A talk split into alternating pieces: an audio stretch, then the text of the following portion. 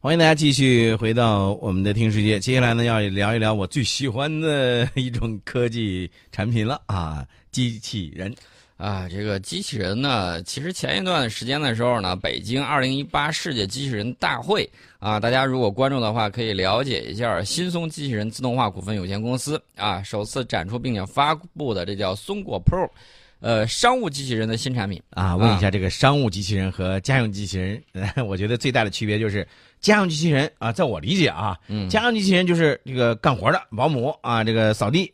然啊，这个擦擦窗子肯定不行哈啊，擦窗子也有，也有啊，也有擦窗子机器人啊，就是所有的这些家务呢是这个家用的这个机器人来干的事儿，包括教小孩这个学知识啊等等，这都可以玩，陪小孩玩都可以。那商务机器人干嘛用呢？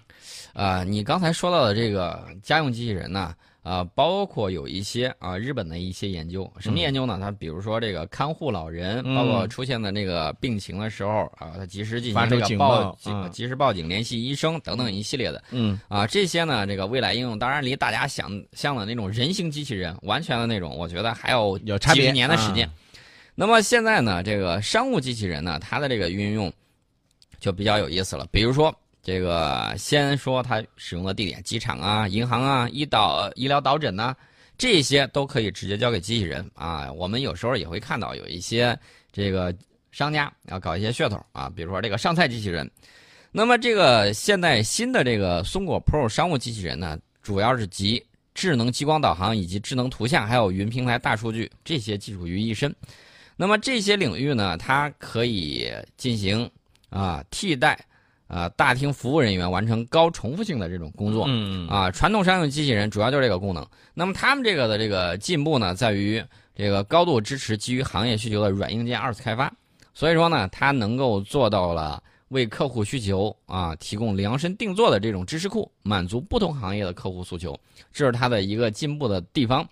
呃，我觉得这个我们希望啊，在机器人领域，在更多的领域，有更多的我们这种企业能够投入研发，然后呢，不断把这些东西呢应用到我们的这种啊经济生活的现实之中来。嗯，我们再说一个比较有用的啊，这个呢确确实看起来不科幻啊，甚至你会觉得这个东西呃什么时候才能用啊，是吧？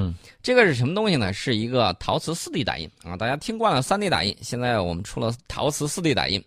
这是中国香港城市大学研究人员啊，之前呃，我想想有几天啊，大概就在五天前，在新一期的《美国科学进展》杂志上发表的这个报告，他们的这个陶瓷四 D 打印技术呢，能够有望应用于太空探索、电子产品还有航空发动机制造这些领域。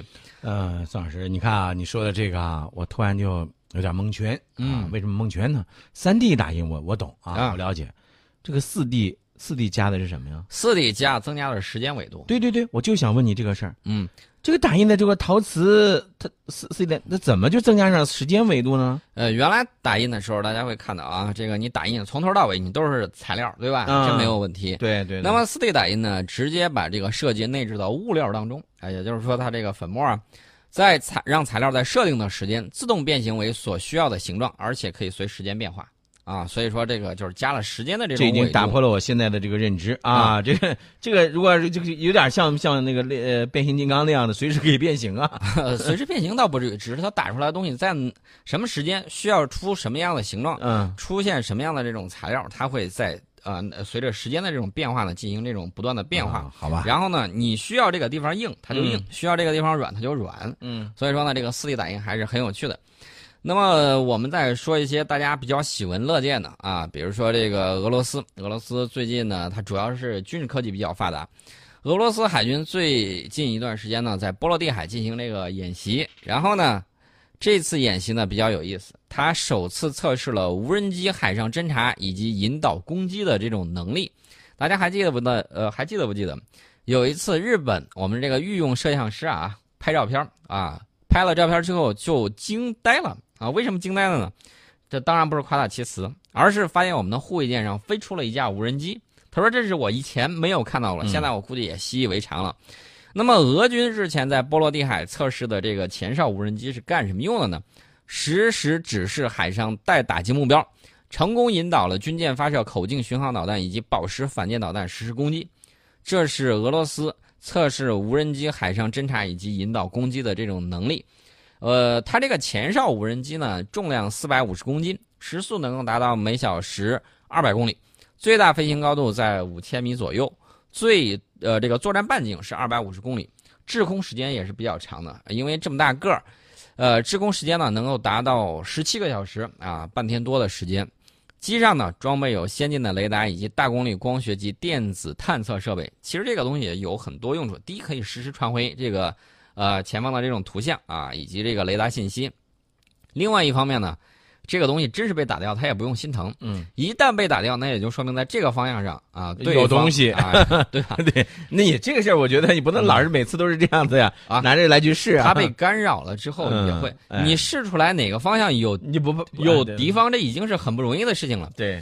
那么在海上为舰载导弹指示目标，这是一个比较难的一个问题啊。以往的时候通过预警机啊或者侦察机去执行，如果能够熟练运用无人机去执行这个任务。就可以大幅度减少出动常规侦察机的这种必要性。对对对，所以大家看到一个大趋势没有啊？无论是美军还是俄军，啊，还是其他这个军事强国的这个军队呢，它的这个无人，也就是说机器人以及无人这个操作的智能系统，是在不断在应用之中。现在的这个情况呢，我们还没有到这个机器人完全实现大突破的时候，但是这种人和机器人混编的这种状态。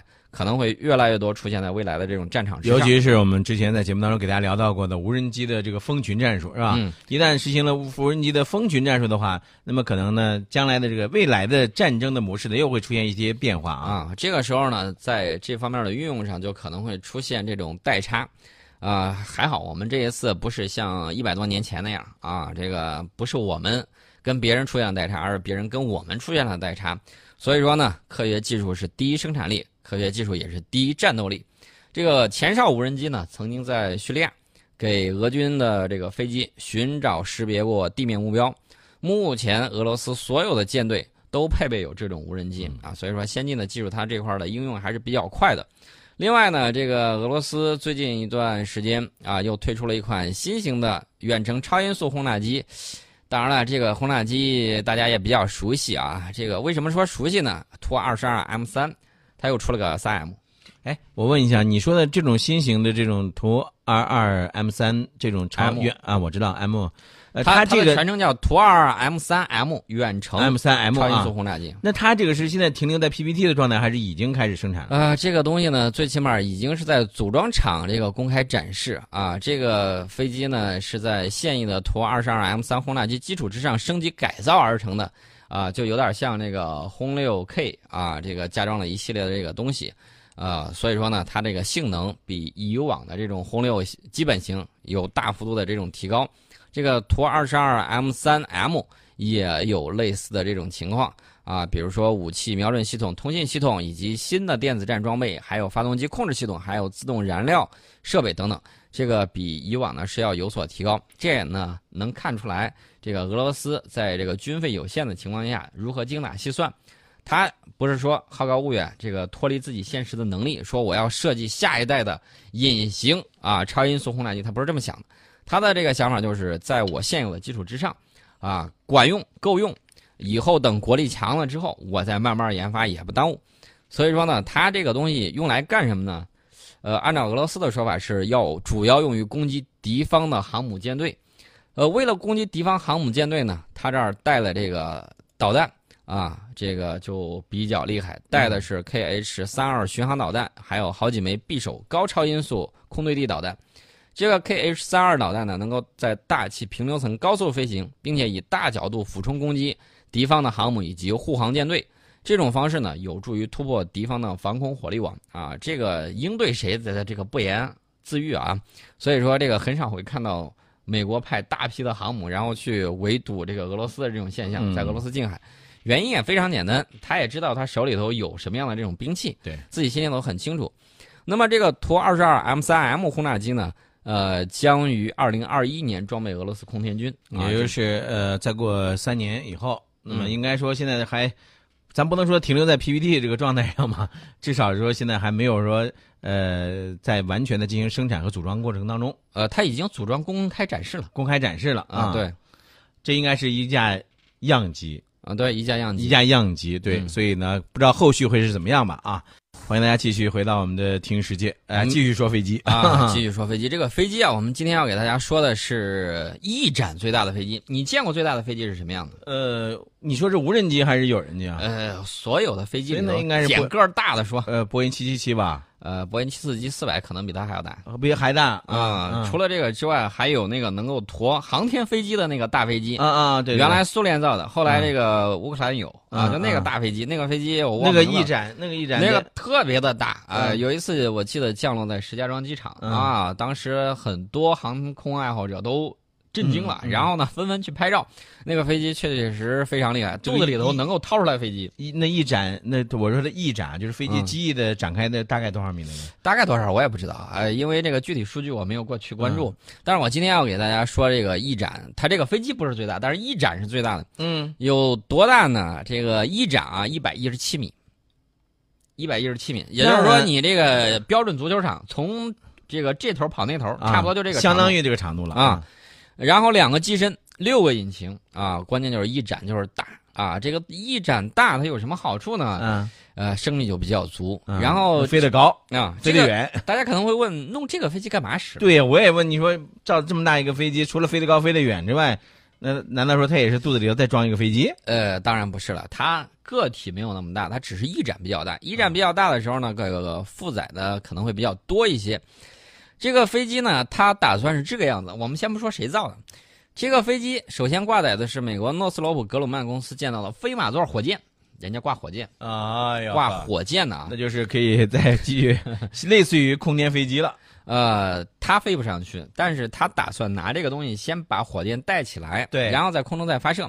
这个空射中等运载火箭呢，呃，有效载荷是三千，呃，我印象中是三千四百千克啊，三点四吨。呃，那么飞马座这个火箭呢，已经多次搭载其他这个载机发射成功。飞马座最多可以把三百七十公斤的载荷送到四百千米的高空。它与上述双体飞机的首飞定于二零二零年完成、啊，也就是说后年就要完成这个事情。那么这个谁做的？我们给大家卖了一个关子，这会儿我们给大家揭晓谜底啊。这个也是一个富豪，嗯这个富豪是谁呢？美国微软公司联合创始人保罗·艾伦。他一看到 SpaceX 在挣钱，他把目光也瞄准了商业航天发射市场。他创立的航天企业呢，在前两天的时候就公布了最新发展计划。这也就是世界上翼展最大的飞机，有望2020年携运载火箭升空。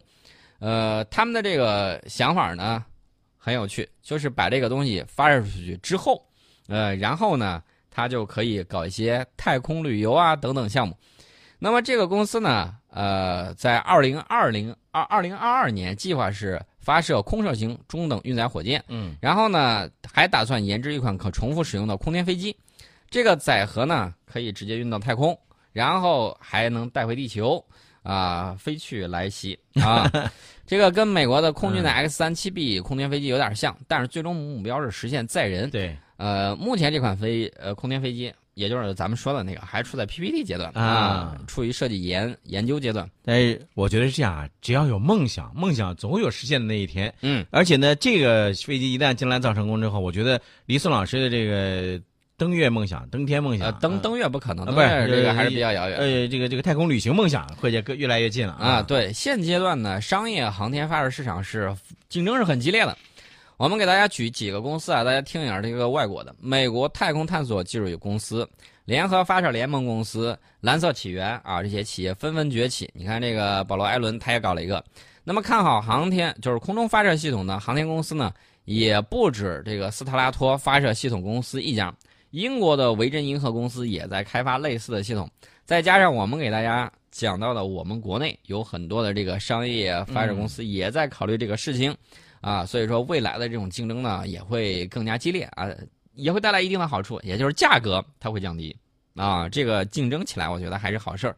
这是我们给大家讲到的这个世界上最大翼展的这个飞机是打算带运载火箭一块儿升空的。那么我们接下来要给大家说的就是天河三号 E 级原型机啊，我们之前提过，说到二零二零年的时候，它将会有一系列的这种发展啊。其实呢，它的这个应用测试呢，目前已经实现了多项实验的突破啊。我们日前经过了密集性的这种测试，实现了很多的这个突破。突破在哪儿呢？我们待会儿给大家细说。这个 E 级超级计算机，给大家再科普一下这个概念，叫就是百亿亿次超级计算机。嗯，运算能力将在现有超级计算机基础之上跨过一个新的台阶，而且也是各国高端信息技术创新和竞争的制高点。呃，在国防大学和国家超算天津中心这些团队的合作之下，天河三号 E 级原型机历经两年多的持续研发和关键技术的攻关，今年七月份研制成功，并且完成课题验收。通过这个创新赋能呢，实现了进一步的自主可控。呃，这个这个再给大家简单重复一下，我们当时说到它的这个重核处理器，呃，名字叫迈创。然后还有高速互联控制器以及互联接口控制器三大芯片，还有四类计算、存储服务节点十余种印制电路板，啊，实现了一系列关键技术领域的这种自主创新，这个还是有的啊。测试可不是说哎呀随随便便试一下，国家去验收你的时候是拿十二个重大创新专项领域去给你测试的，还有数十个国家重点研发计划，专门挑硬骨头。去测试了一下，嗯啊，这个不到一个月的时间啊，无论是力学所、物理所、大气所、计算机所等中科院旗下的院所，以及中国空气动力研究与发展中心，还有北京临近空间飞行系统工程研究所、清华大学、西安交大等三十多家单位轮番上阵，啊，这个利用原型机开展了一系列大规模并行应用测试啊，大飞机、航天器、发动机，这个不用说了，新型的反应堆、电磁仿真。五十多项自主研发的高性能软件，还有大型开源软件，都在这个里头进行了测试。这个重要性啊，我们就在以前的节目当中多次给大家谈到过，就不再多说了。但是我觉得这个对于未未来我们的这个超算的这个应用呢，会起到更大的这个作用啊。